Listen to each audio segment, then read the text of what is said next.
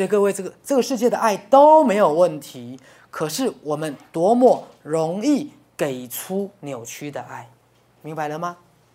你若无听我的话，我等你卡在讲，你等，有无？或是像我那天有在中正纪念堂讲的，各位，常常我们的爱某程度都是想控制，明白吗？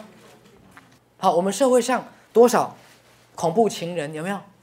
好，包括今天啊，门诊也是有一个赛斯家族，好，那因为他最近啊对某一个男生非常的愤怒，好，甚至想拿刀去杀了对方，那甚至对方在啊开车的时候，他会追上去。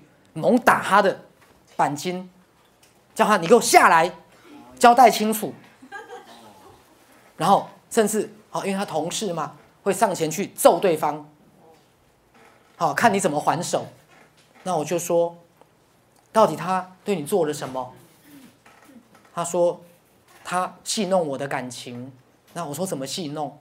好，因为之前他不喜欢一个人吃饭，都叫这个男同事陪他吃饭。那陪了很久，他自己开始，他自己开始有那种感情上的转移了。感情上的转移，他也知道对方是已婚的哦，这男同事是已婚的。好，后来也不知道经过哪一次，可能过马路还是怎么样，他牵他的手，各位这一牵就完了。他今天就跟我说，他牵了我的手，不是就是要跟我走一辈子了吗？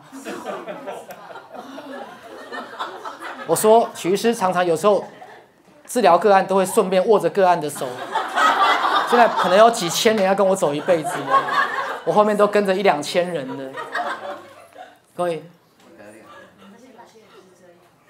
这样了解吗？对，那我就跟他说，对方有跟你上床吗？没有，接吻有没有？没有，可是他不想放过对方。各位，所以我常告诉各位，人都在哪里？自己的世界里，明白吗？真的，学赛斯心法，我们常常不厌其烦的提醒，我们都在自己的世界里，甚至我们都用我们自以为是的爱在爱别人。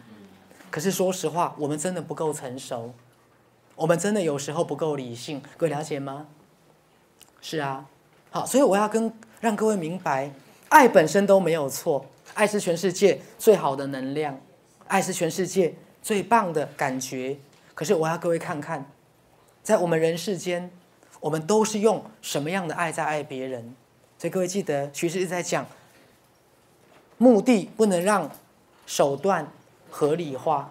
好，甚至如果我说，假设你对人家的爱是造成人家的痛苦，那么你要看看你的手段，各位了解吗？